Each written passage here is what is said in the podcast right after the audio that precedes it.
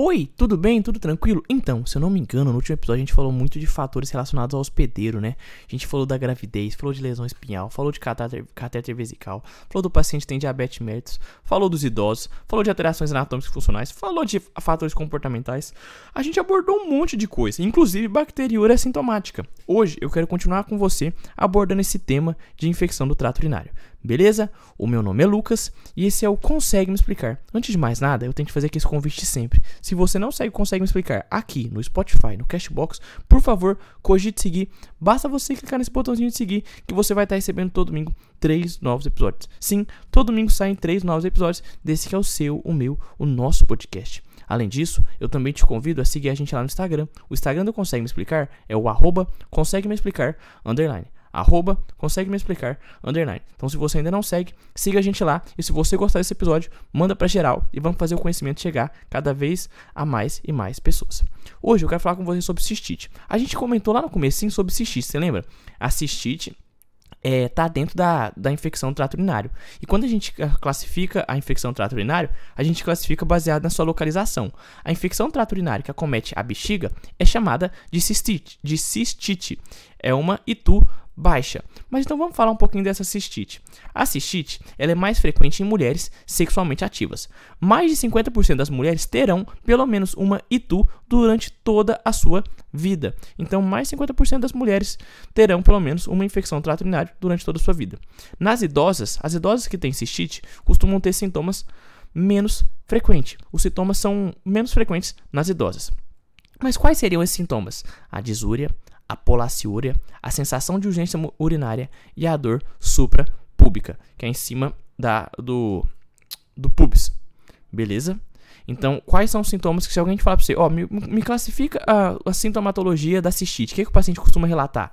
Polaciúria, disúria, aquela urgência miccional, sensação de urgência urinária e dor suprapúbica. O que, que é disúria? A disúria vai estar presente tanto na cistite ou na uretra, na uretrite. Então, a disúria vai estar tanto frequente na cistite ou na uretrite. Ela costuma ser em consequência da clamídia trachomatis, da Neisseria gonorreia ou do vírus herpes simples. A cistite tem sintomas mais agudos e múltiplos, enquanto que a uretrite tem sintomas mais leves e graduais. Então, quando os sintomas mais, são mais agudos e múltiplos, a gente vai estar diante de uma cistite, cistite em si. Quando os sintomas são leves e graduais, a gente pode estar diante de uma uretrite. O corrimento vaginal costuma aumentar a chance de uretrite ou vaginite. A piúria pode estar presente tanto na cistite ou na uretrite. Então, disúria e, e, e piúria pode estar frequente tanto na cistite quanto na uretrite. A hematúria está presente em 25% dos casos de cistite e ela costuma estar mais frequente ao final do jato urinário. O que, que vai ser su sugestível de cistite? Você viu, tá tudo terminando em xixi, Parece que a gente tá fazendo um, um, som aqui, né? Mas enfim, brincadeiras à parte, o que, que vai ser? Vai que, que vai sugerir uma cistite?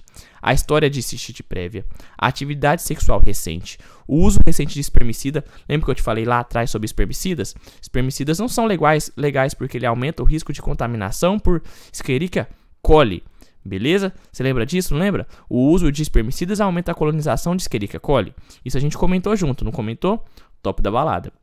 Então vai ser sugestivo de cistite, vai sugerir cistite, uma história, anti, uma história prévia, prévia dessa doença, uma atividade sexual recente, o uso recente de espermicidas, a urgência miccional, a polaciúria e a, e o leu, e a leucocitúria no exame EAS, que é aquele exame da primeira urina. O que, que vai ser sugestível de vaginite? A dispareunia, que é a dor na relação sexual, o corrimento vaginal, o odor alterado, a disúria, a disúria sem, pola, é, sem polaciúria, ou seja, é aquela, é aquela sensação de dor sem ter polaciúria, e a urgência urinária. Então você percebe que são sintomas parecidos, então a gente tem que ter um pouco de cuidado em relação a isso. Tranquilo? Beleza? E temos também aquela infecção trato urinária alta. Lembra qual é? Infecção trato urinária alta está relacionado a o rim. A gente vai falar então de pielonefrite. A pielonefrite é muito importante porque ela é, costuma ser mais grave. O que, que vai sugerir pielonefrite? Um paciente com febre, sinal de Jordano. Lucas, sinal de Jordano, eu já ouvi falar isso. O que, que é isso mesmo? Você me revisa? Claro, pensa um pouco. O sinal de Jordano é um sinal utilizado para a gente pesquisar se o paciente tem pielonefrite ou litíase renal. E para ser detectada, a gente deve fazer uma percussão com a mão na forma de punho no dorso do paciente, no nível da 11ª e 12ª costela, com a mão realizando o amortecimento. A gente dá um soquinho lá nas costinhas do paciente. A gente coloca a mão assim e dá um tapinha assim, se o paciente referir dor, a gente vai ter esse sinal de Jordano positivo. Então vai ser sugestivo de pielonefrite, o paciente tiver com febre, sinal de Jordano, dor costo-vertebral, náuseas e vômitos.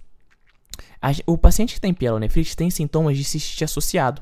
Além disso, ele, existem pacientes que são oligossintomáticos. Os pacientes com pielonefrite ficam oligossintomáticos durante a gestação. Então a gente tem que ter um cuidado maior, porque uma paciente grávida pode estar totalmente debilitada com sua função renal e muitas vezes com poucos sintomas, com uma paciente oligossintomática.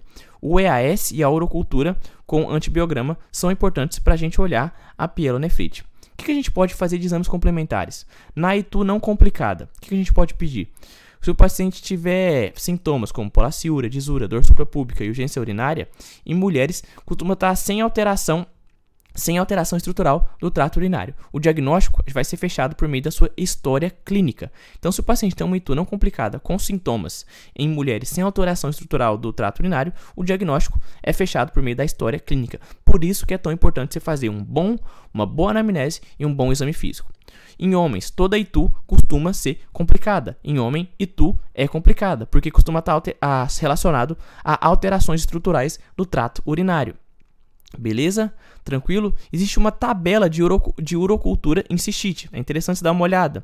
E a confirmação diagnóstica é sempre feita por exames laboratoriais. Claro, o exame laboratorial vai ser muito, vai ser muito importante a gente lançar a mão dos exames laboratoriais para fechar o nosso diagnóstico. Mas lembrar que a ITU pode ser não complicada em mulheres, se não tiver alteração estrutural do trato urinário, e, o diagnóstico vai ser feito pela história clínica. Em homens, toda ITU é complicada, porque está relacionada a alterações estruturais do trato urinário, como por exemplo, um paciente que está com ITU e e, logo em seguida descobre que está com uma hiperplasia prostática, benigna, um HPB. Então é importante ter essa noção do que a gente está fazendo isso. Dentro de exames complementares que a gente pode pedir, urina 1, que é o jato médio após a higienização íntima. O que, que a gente pode encostar? Pode encontrar uma piúria, que é mais de 10 leucócitos por ml. Vai estar relacionada essa piúria a cistite e pielonefrite. E costuma, de 30 a 35% dos casos, é, costuma ter bacteriúria assintomática, certo? Nessa urina 1 tem, pode ter isso. Na urina 1 também pode ter ausência de piúria, vai, ser, vai sugerir um diagnóstico não infeccioso. Se não tem leucócito, então não tem uma infecção. Então a piúria, é, a ausência de piúria sugere um diagnóstico não infeccioso. E pode ter na urina 1 também nitritos, que está relacionado ao crescimento bacteriano, já que muitas bactérias é, estão relacionadas à produção do nitrogênio. Certo? Tranquilo. Qual que é o exame complementar definitivo? Urocultura. Ela vai estar tá positiva quando for maior ou igual a 10 elevado à quinta UFC por ml. 10 elevado à quinta UFC por ml. Beleza? Tranquilo? Até aí, beleza, né? O que, que a gente pode também ficar mais de olho é, nesses exames complementares? Se a febre não ceder em 72 horas de antibiótico, a gente tem que suspeitar de abscesso pielonefrético. Então a gente sabe se o paciente tem febre. E febre é sugestivo de quê? Você lembra? Febre sugere pielonefrite. Se o paciente tem febre e essa febre não ceder por 72 horas com o uso de com a administração de antibiótico, costumamos suspeitar de um abscesso pielonefrético. A gente tem que fazer exames de imagem. Lança mão de um ultrassom, por exemplo, você pode utilizar.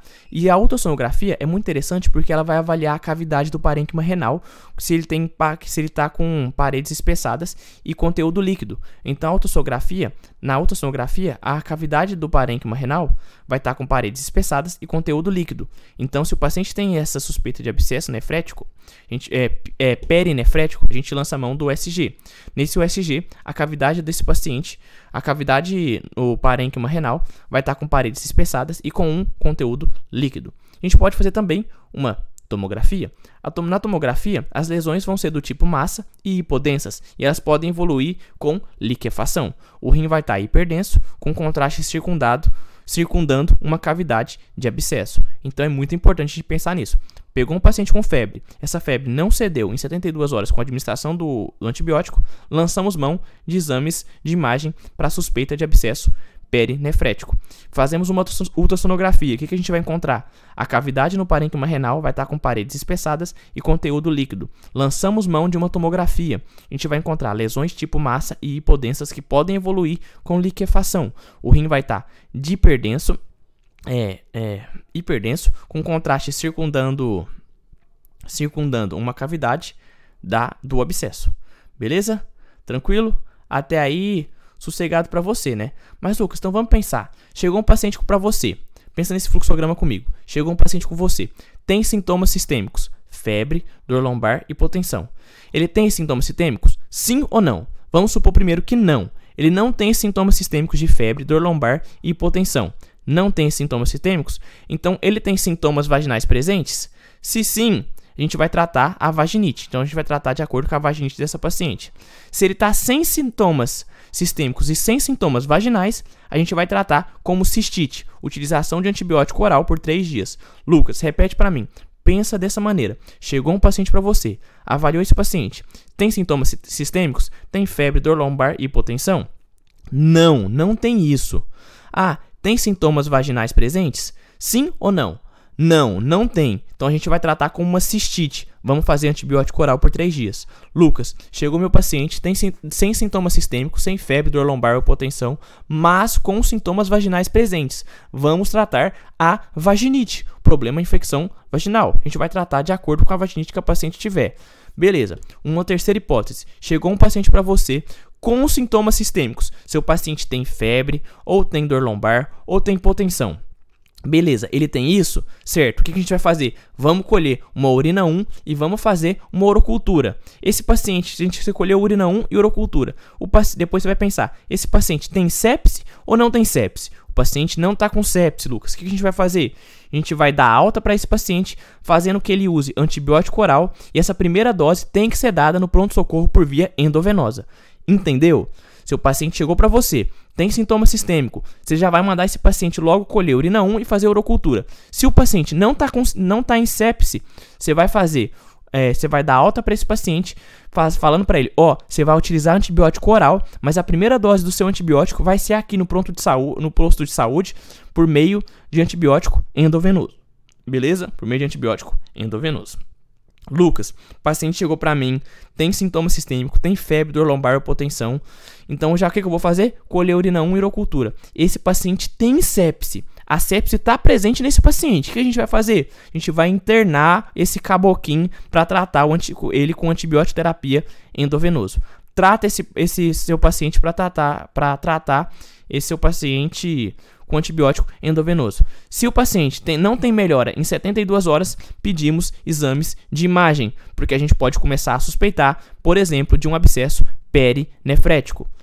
Entendeu? Pensa comigo então. Chegou lá para você um paciente, ele tem sintomas sistêmicos, tem febre, dor lombar, hipotensão. O que, que você vai fazer com ele de imediato? Colher a urina 1 e mandar fazer uma orocultura.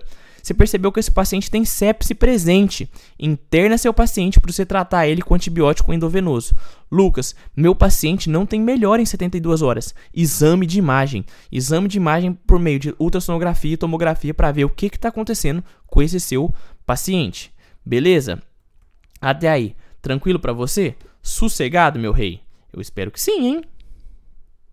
Então chegou para você um paciente com febre, disúria, polaciúria, dor lombar. Você vai avaliar os sinais vitais, história e exame fixo detalhado, colher a urina 1 e urocultura. Se a urina 1 tiver com eh, leucocitura, você vai avaliar a chave de gravidade. Se o paciente é um transplantado ou neutropênico, se tem anormalidades geniturinárias, se é, se é um paciente homem, se tem sintomas sistêmicos intensos, se tem comorbidades associadas. Beleza. Se tiver presença de qualquer um desses achados, desses achados de gravidade, transplantados ou neutropênicos, anormalidades urogenitais, homem, sintomas sistêmicos intensos, comorbidades grávidas, comorbidades graves. Grávidas não, né? Se tiver qualquer presença de qualquer um deles, você vai fazer o quê? Hemocultura, antibiótico intravenoso ou endovenoso.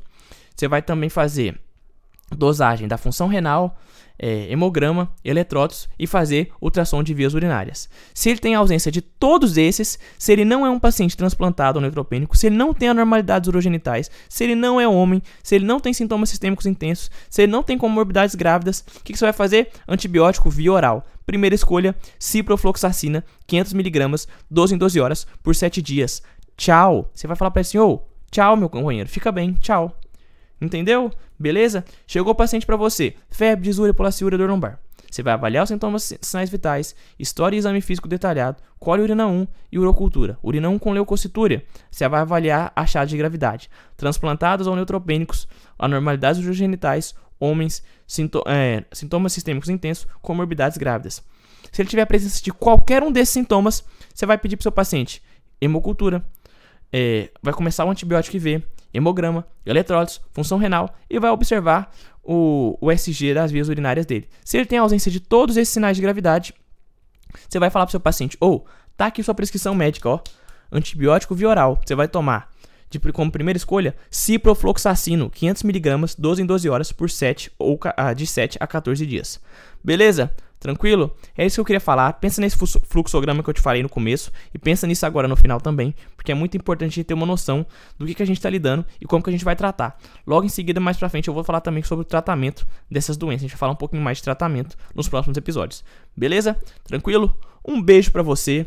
Valeu, falou. E claro, não esquece, se você ainda não segue, consegue me explicar aqui no Spotify, no Cashbox, por favor, cogite seguir, clica nesse botãozinho de seguir para você não estar tá perdendo nenhum episódio.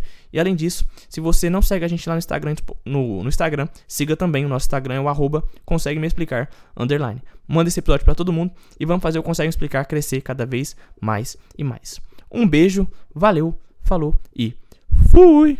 Um beijo, doutor, doutor Salomão. Espero que você tenha gostado desse episódio, né? Se você tiver aí, depois você me manda seu feedback. Tchau.